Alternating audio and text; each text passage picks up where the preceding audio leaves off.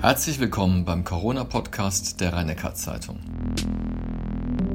Sind Antikörpertests nur Geldmacherei? Und weshalb weist Japan eine niedrige Inzidenz von unter 1 auf? Diese und andere Fragen werden in der 71. Folge des RNZ Corona Podcasts beantwortet. Professor Kreuslich, die Ständige Impfkommission will jetzt eine Boosterimpfung für alle über 18 empfehlen. War das überfällig? Naja, es ist halt so, dass ähm, wir das schon die ganze Zeit machen. Viele Ärzte und auch die Politik äh, schon einige Zeit dazu rät, äh, auch den unter 70-Jährigen und über 18-Jährigen eine entsprechende äh, zusätzliche dritte Impfung zukommen zu lassen. Insofern zieht die STIKO hier etwas nach, was in der Realität schon stattfindet. Und wieso benötigt die STIKO dazu so lange Zeit? Was kann ich Ihnen nicht sicher sagen, weil ich da keinen direkten Einblick habe. Die STIKO hat natürlich die Aufgabe, die Sicherheit und ähm, die Effektivität von allen Maßnahmen, die in den Körper eingreifen, also hier von den Impfungen, zu prüfen und sich sehr sorgfältig damit auseinanderzusetzen. Das tut sie auch in sehr gewissenhafter Art und Weise.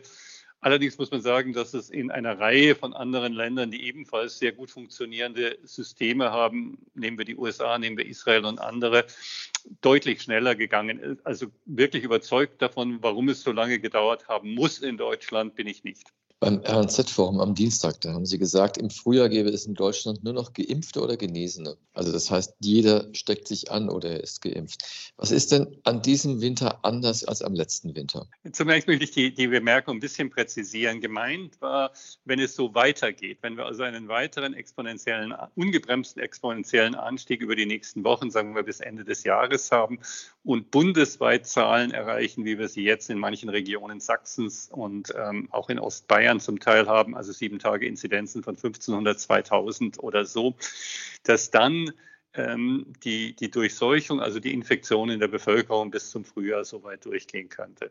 Wenn wir bei der jetzigen Zahl dann langsam wieder runtergehen, wird das nicht der Fall sein und wir werden dann natürlich auch eine Reihe von Personen haben, die nicht ähm, sich infiziert haben, obwohl sie ungeimpft sind. Aber das Risiko ist, dass es in die Richtung geht. Was ist anders? Wir haben die Delta-Variante, die sehr viel infektiöser ist, die sehr viel ansteckender ist. Wir passen weniger auf, wir haben mehr Kontakte. Ich sprach es neulich schon mal an.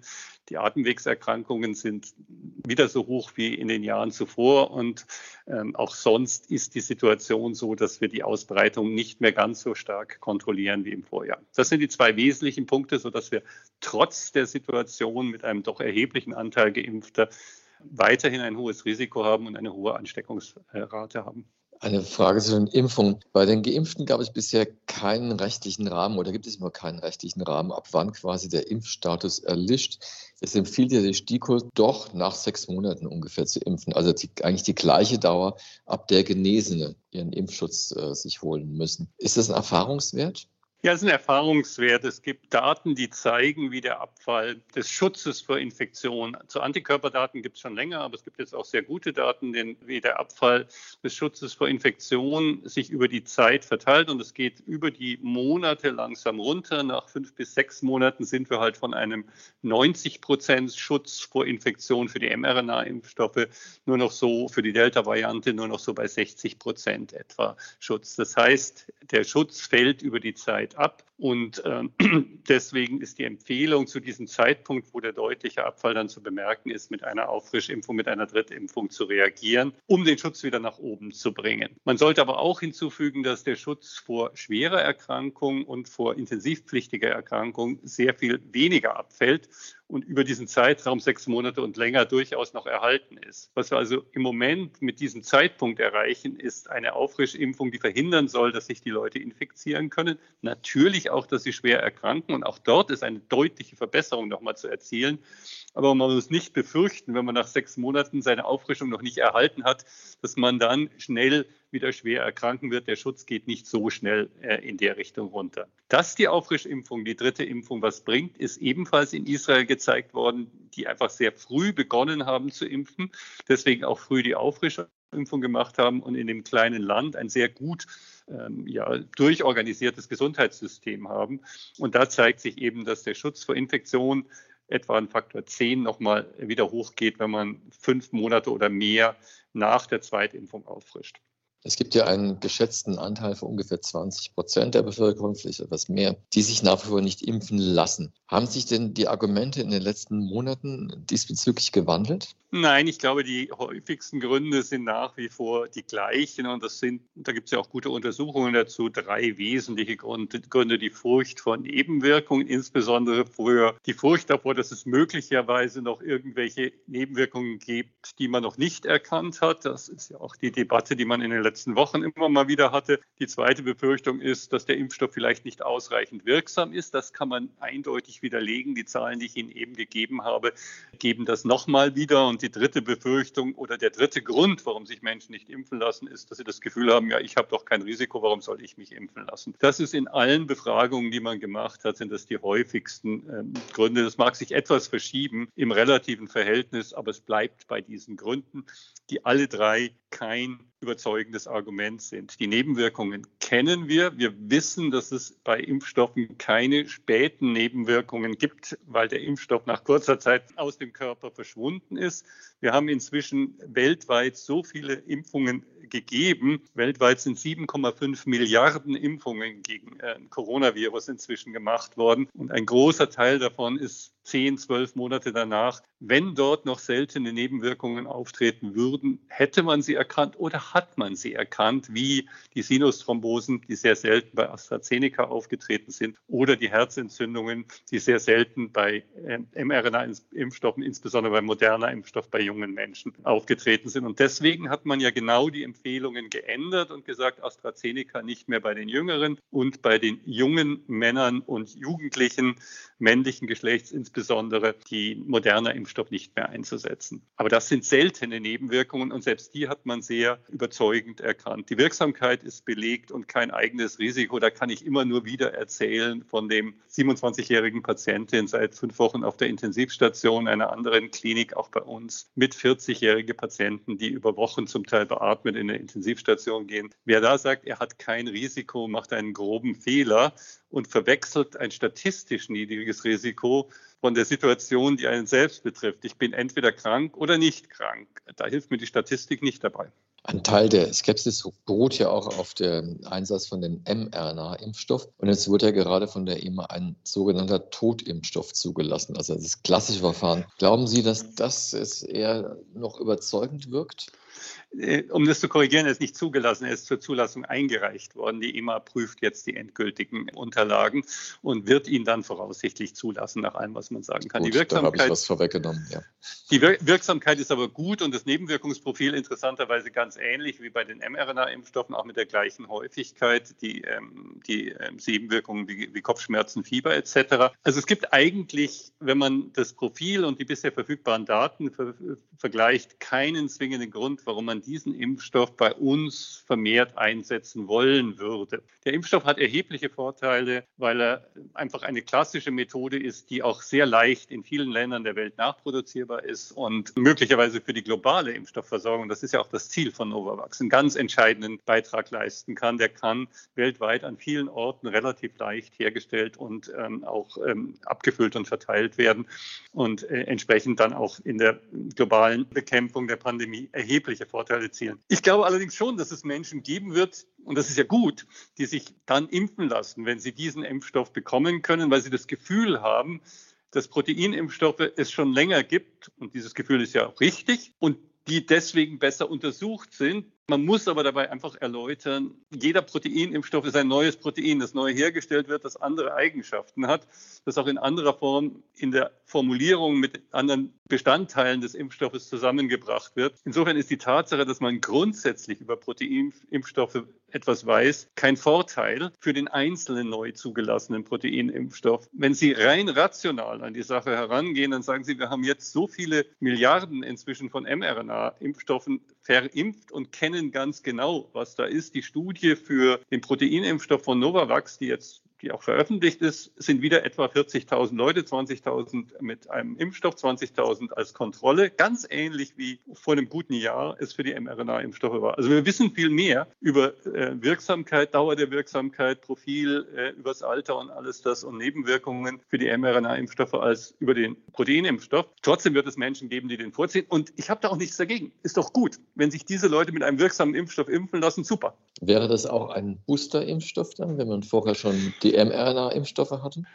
denkbar, aber dazu braucht man tatsächlich Daten. Die äh, Möglichkeit zu boostern wird man sicher ausprobieren, aber das muss man prüfen. Das kann man nicht vorhersagen. Und wie sinnvoll ist es eigentlich, die Antikörper bestimmen zu lassen, bevor man sich die Auffrischungsimpfung holt? Das macht in der großen Fläche keinerlei Sinn. Ähm, wir machen das ja auch in anderen Fällen nicht. Schauen Sie, wenn Sie Tetanusimpfung haben und der Zeitraum, für den man eine Nachimpfung empfiehlt, die Auffrischung empfiehlt, dann wird man auch nicht hergehen und sagen, hast du noch Antikörper, dann impfen wir dich nicht nochmal, sondern wird nach einem gewissen Zeitraum auffrischen. Das machen wir für andere Impfungen in ähnlicher Art und Weise.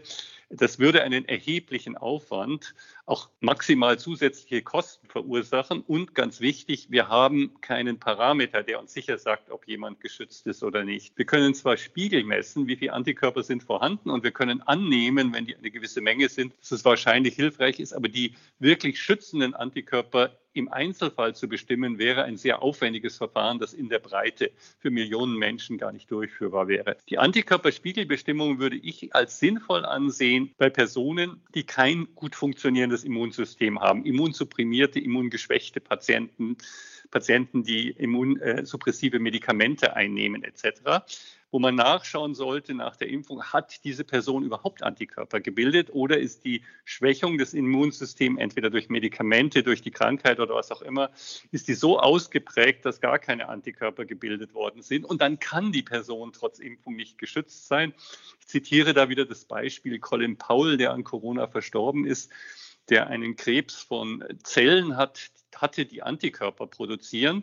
Und weil diese Zellen durch den Krebs zerstört waren, hatte er vermutlich trotz Zweifachimpfung überhaupt keinen Immunschutz und ist deswegen mit über 80 Jahren auch an der Erkrankung verstorben. Bei solchen Menschen zu sagen, ja, die haben doch Antikörper, da lohnt sich auch nochmal aufzufrischen, da lohnt sich eine weitere Impfung und den Antikörper zu steigern, da macht es total Sinn. Bei uns allen, die wir mehr oder weniger gesund sind, ist es komplett überflüssig. Ich würde gerne mal ein bisschen auf die Inzidenzwerte eingehen. Die sind ja in Deutschland sehr unterschiedlich verteilt, aber auch in Europa oder auch weltweit. Aber erstmal zu uns. In Schleswig-Holstein sind die Werte ganz niedrig, Sachsen und Thüringen sind sie sehr hoch. Liegt das ausschließlich an der jeweiligen Impfquote?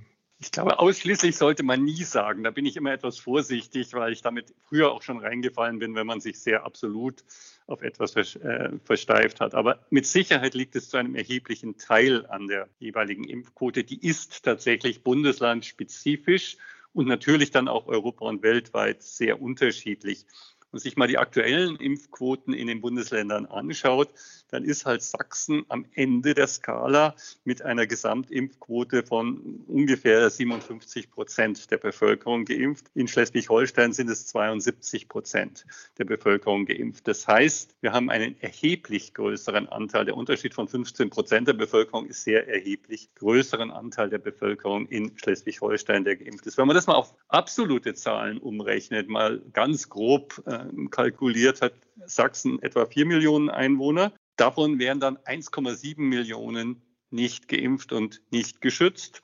Es gibt Infizierte aber die, oder Genesene, die machen aber keinen so großen Anteil aus.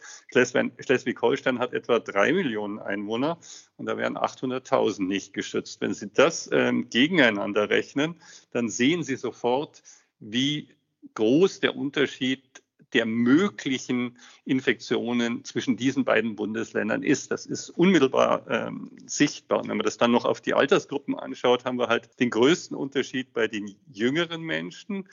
Bei den 12- bis 17-Jährigen ist die Impfquote in Sachsen 27 Prozent, in Schleswig-Holstein knapp 60. Bei den 18- bis 60-Jährigen ist sie in Sachsen 58 Prozent, in Schleswig-Holstein über 80. Bei den Älteren gleicht es sich dann an, aber das Infektionsgeschehen wird getrieben von den Jüngeren im Moment. Und wer dann sagt, das kann nicht, nicht mit der Impfquote zu tun hat, der liest die Zahlen nicht richtig. Es meldet ja Österreich extrem hohe Inzidenzwerte und, und die haben ja auch enorme Probleme. Spanien steht gut da, Dänemark steht auch noch ganz gut da. Ist das auch der Unterschied zwischen Impfmuffel und äh, Impfwilligen? Sicher nicht nur. Das, glaube ich, wäre zu einfach zu sagen, erreiche ich x Prozent, dann stehe ich gut da und bleibe ich unter y Prozent, dann stehe ich schlecht da. Österreich hat etwa die gleiche Impfquote, bisschen niedriger als bei uns, 67,7 gegen 65,5 Prozent in Österreich, also auch nicht super gut. Spanien ist mit am besten in Europa, was die Impfzahlen betrifft. Da haben wir ja schon öfter darüber gesprochen. Spanien, ja. Portugal noch mehr. Spanien liegt über 80 Prozent auf die Gesamtbevölkerung bezogen. Auch dort können ja die Jugendlichen, die Kinder noch nicht geimpft werden. Wenn man die dann noch abzieht, liegt man wahrscheinlich bei 90 Prozent ungefähr der, der impffähigen Bevölkerung, die tatsächlich geimpft ist. Es hängt dann sicher noch dann damit zusammen, wann sind die Menschen geimpft worden. Wir sprachen vorhin gerade über das Nachlassen der Impfwirkung, die Boosterimpfung und so weiter. Wenn Sie also sehr früh geimpft haben, Großbritannien als Beispiel, wenn Sie dann noch mit AstraZeneca doppelt geimpft haben, was in der Wirksamkeit schneller abfällt als die Doppel-mRNA-Impfung oder die Kreuzimpfung mit beiden Impfstoffen, wenn Sie das alles zusammennehmen, dann ist die der Zeitpunkt der Impfung, die Art des Impfstoffs und die Impfquote ein erheblicher Faktor. Da wird aber wahrscheinlich noch was anderes dazukommen. Es gibt durchaus Gespräche, die ich auch zuletzt geführt habe, wo Menschen sagen, naja, in Spanien, in Israel und in anderen Ländern hat es jetzt noch über 20 Grad, die Leute sind noch draußen, bei uns sind sie alle drinnen, die Kontakte sind völlig anders. Das wird jetzt Dänemark nicht so sehr erklären, aber alle diese Punkte werden irgendwo mit hineinkommen. Aber Zeitpunkt der Impfung, Art der Impfung und insbesondere, wie viele Menschen sind geimpft, spielt eine ganz entscheidende Rolle für die, für die unterschiedlichen Zahlen, ja. Wir haben ja schon oft über China gesprochen, wo das Virus entstanden ist und die haben ja auch ganz niedrige Zahlen. Da besteht aber so ein Glaubwürdigkeitsdefizit. Und wie sieht es in Japan aus mit einer Inzidenz von 1 oder sogar etwas unter ja. 1? Ja. Japan hat extrem niedrige Zahlen, hat eine Impfquote, die durchaus gut ist, aber auch nicht besser als zum Beispiel in Spanien oder in Dänemark, also etwa in der gleichen Region liegt sie wie in, in, in Dänemark, ähm, ist aber extrem niedrig wir hatten das schon in der frühen Phase, in 2020 mal eine gewisse Phase, wo Japan tatsächlich deutlich niedriger war. Und ich erinnere mich, dass ich damals auch in ein Gespräch mit der deutschen Botschafterin in Japan eingebunden war. Aus dem Gespräch über die Maßnahmen, die man in Japan machte, ich rede jetzt von Mitte 2020, ging eigentlich hervor, dass die Maßnahmen nicht dramatisch anders sind als bei uns, dass auch das Vorgehen der Regierung eher nicht entscheidend anders ist, eher weniger eingreifend war. Und das Ergebnis dieser Diskussion war, dass es möglicherweise das grundlegende Verhalten in der japanischen Gesellschaft, die eh stärker vereinzelt in den jeweiligen Wohnungen die Menschen, das ist jetzt auf die Gesamtgesellschaft, nicht aufs Individuum bezogen, leben und die in so einer Situation den Grundgedanken, ich muss etwas dafür tun, die Gemeinschaft zu schützen, sehr stark im Vordergrund sehen und den Grundgedanken, es ist aber meine Freiheit und mein Recht, dies zu tun, stärker im Hintergrund sehen. Das kann man positiv oder negativ werten, aber für die Kontrolle der Pandemie ist es sicher eine positive Eigenschaft. Und ich denke, dass das auch jetzt wieder so ist. Im Sommer um die Olympischen Spiele herum waren die Zahlen in Japan so hoch, wie sie sonst nie hatten, aber immer noch niedriger als jetzt. Da ist offensichtlich ähm, eine Situation entstanden, in der sich das Virus gut ausbreiten konnte. Und ich vermute mal, dass allein die Tatsache, dass es sehr schnell angestiegen ist und auch mehr Erkrankungen aufgetreten sind bei der Bevölkerung, wieder die Sorge und wieder die Notwendigkeit, etwas zu tun, sehr stark ausgelöst hat. Und das jetzt die Konsequenzen sind. Professor Kreuzlich, ich bedanke mich für das Gespräch. Dies war die 71. Folge des RNZ Corona Podcasts mit Hans-Georg Kreuslich, dem Chefvirologen am Heidelberger Universitätsklinikum. In der kommenden Woche spricht mein Kollege Benjamin Aubert mit dem Alternsforscher Jürgen Bauer über den Zusammenhang zwischen Demenz und Corona.